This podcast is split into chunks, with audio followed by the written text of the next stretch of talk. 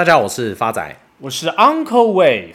发仔，最近 Uncle 观察到一个非常有趣的社会现象。就在这几天，Uncle 路过家里楼下的八方云集，因为太久没来了，想说看一下路人怎么点餐。第一位是年轻的高中生，他跟老板说：“我要十个咖喱鸡肉锅贴跟一个酸辣汤。”Uncle 心里不禁想：年轻人终究是年轻人，照表宣科，一字不漏地把要点的菜念完。接着是一位二十出头的女大学生。她跟老板说：“我要五蔬锅，然后一个玉浓，就五个蔬菜锅贴一个玉米浓汤。”到这边我还听得懂。没错，像这种台湾人的点餐方式，简单又可以。接着是第三位来点餐的上班族男子，他跟老板说：“我要七辣水。”话音刚落，前面点完餐的女大生低着头笑着。Uncle 一看，心领神会，连买一个韩式辣味水饺都可以间接亏没。最后终于轮到 Uncle 要点餐，不免俗要展示一下过人的学习能力。于是我上前跟老板大喊：“我要六九。”最后这就是我在松山派出所做笔录的经过了。我觉得一定是你长相的问题，不然老板怎么会误会？这件事让 Uncle 学到教训，在这个社会上，只凭一面之词就下定论的人，往往都是错的。就像 Uncle 真的只想吃六个韭菜锅贴，绝对没有其他意图。好了，先不论 Uncle 是有心还是无意的，但真的光凭一面之词就认定一件事的对或错，真的有待商榷。就像最近日本闹得沸沸扬扬的排放核废水事件，这件事的起因在于日本政府宣布福岛第一核电厂预计在八月二十四号的下午一点启动核废水的排放作业。根据日本媒体 NHK 报道。东京电力公司在二十四号上午表示，福岛第一核电厂的核废水的氚浓度介于每公升四十三到六十三贝克，远低于每公升一千五百贝克的排放标准。这边也跟大家科普一下，氚是放射性元素的一种，而贝克是放射性活度的单位。日本政府预估第一波核处理水的排放量约为七千八百吨，计划十七天内完成排放入海，直到二零二四年三月底前的排放量预估三万一千两百吨。根据计划，日本至少需要花三十年的时间排放约一百三十四万吨处理过的核废水。日本不断强调，经处理的核废水在排放的时候与一般核电厂排放的冷却水没有差异。国际原子能总署的总干事拉斐尔甚至还表示，日本经处理的核废水是可以饮用的。但这个论点也遭到国际环保组织的抨击。他们表示，一般核电厂运行的废水不会直接接触机芯的燃料棒，这就是福岛的核废水与一般核电厂废水根本上的差异。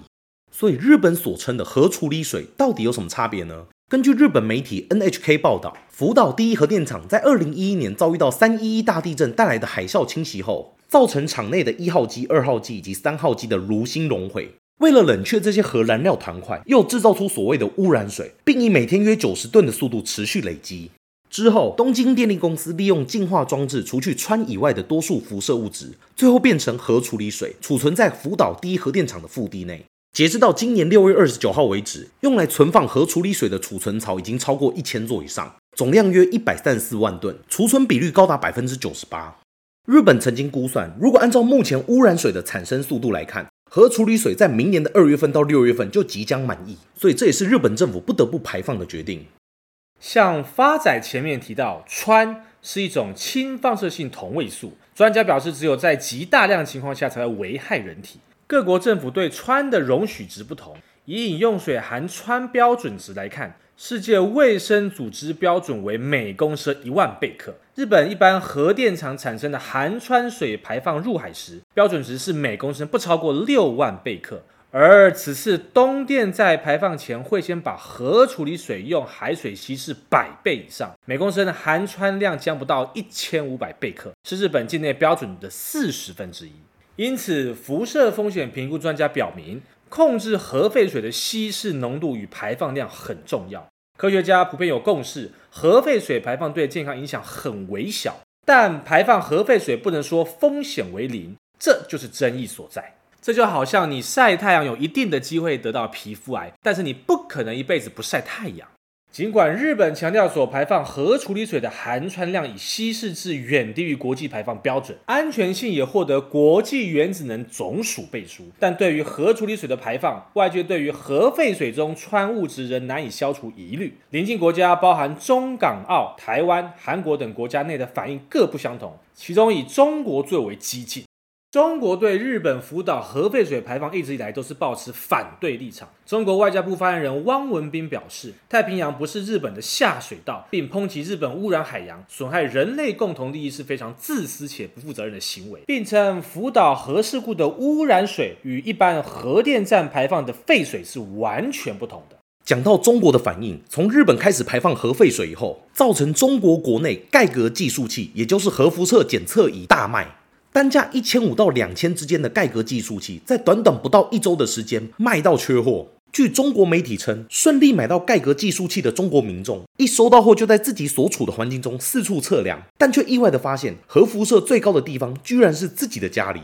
中国的影音平台上，浙江沿海的一名夏姓民众，他在户外拿检测器测量，直播中显示，户外的辐射量只有每小时零点零六到零点零八。但一拿到家里，辐射量反而升高至每小时零点一到零点二以上，一下子增加两倍以上。该位民众事后接受媒体访问，他说：“因为家住沿海城市，生怕会受到核辐射的影响，所以买来检测仪，目的是为了让自己放心一点。”到货后，他拿着检测仪在社区、家里到处测量，结果发现家里的辐射值最高，其中厕所、卧室的数字又更高。这件事情爆出后，在中国网络上，不少人都秀出自家的核辐射测量值。大多都在每小时零点一以上，与夏姓民众测的差不多。因此有人怀疑这些核辐射来自于建材，其中瓷砖跟大理石的辐射量最高。甚至还有中国网红在杭州湾采取海水样本，结果竟然发现海水样本的辐射值比福岛还高出两倍，比东京高出二十倍。中国炒作日本的核废水，在 Uncle 眼里就是讽刺。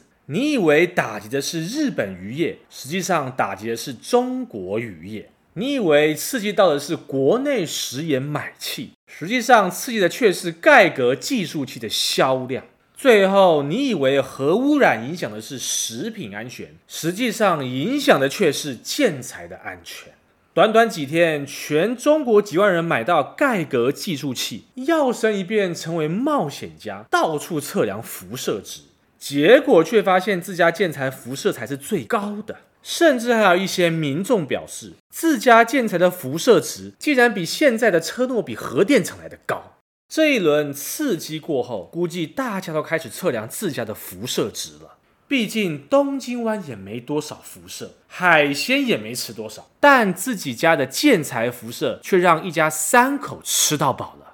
Uncle 看起来以后中国房地产的市场也会受到打击。从今以后，室内装修人手一个盖格计数器，验屋都亲自测量辐射值。本来房地产市场就已经濒临崩溃了，现在看起来未来应该会更难做。回过头来讲韩国的状况，韩国官方虽未反对日本的核二处理水，但也不支持日方此举。韩国目前的结论是，日本排放核污水符合国际上的标准，并表示尊重国际原子能总署的专业评估，并与日本达成共识。最后讲到台湾，行政院原能会表示，根据国际原子能总署评估结果，认为日方的排放计划造成辐射影响几乎可以忽略。而根据我国川废水扩散浓度动态模拟分析，对台湾附近海域辐射安全影响已可以至忽略的程度。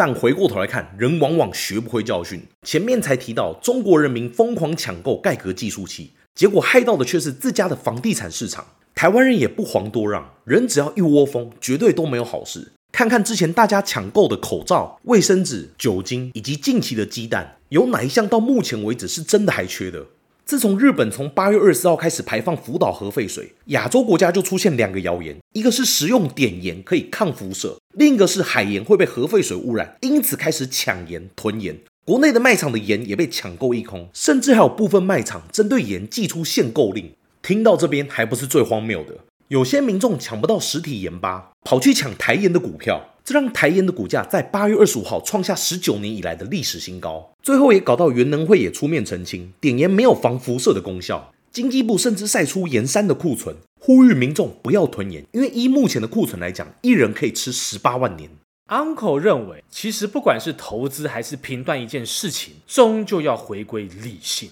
就像放射科的医师表明，服用碘盐要达到和服用碘片抗辐射同样的效果，一个成年人必须一次性吃下差不多三公斤的碘盐。然而，一个体重为七十公斤的成人，短时间内摄入七十克的食盐，就可能出现急性肾衰竭跟生命危险。因此，要以吃碘盐达到抗辐射的效果是根本不可能的。还有，Uncle 也很纳闷，当大家都在吃盐抗辐射，怎么会有人去抢台盐的股票呢？要也是抢信医医疗的股票，因为吃那么多盐，最后一定会洗肾。怎么不提前布局洗肾概念股呢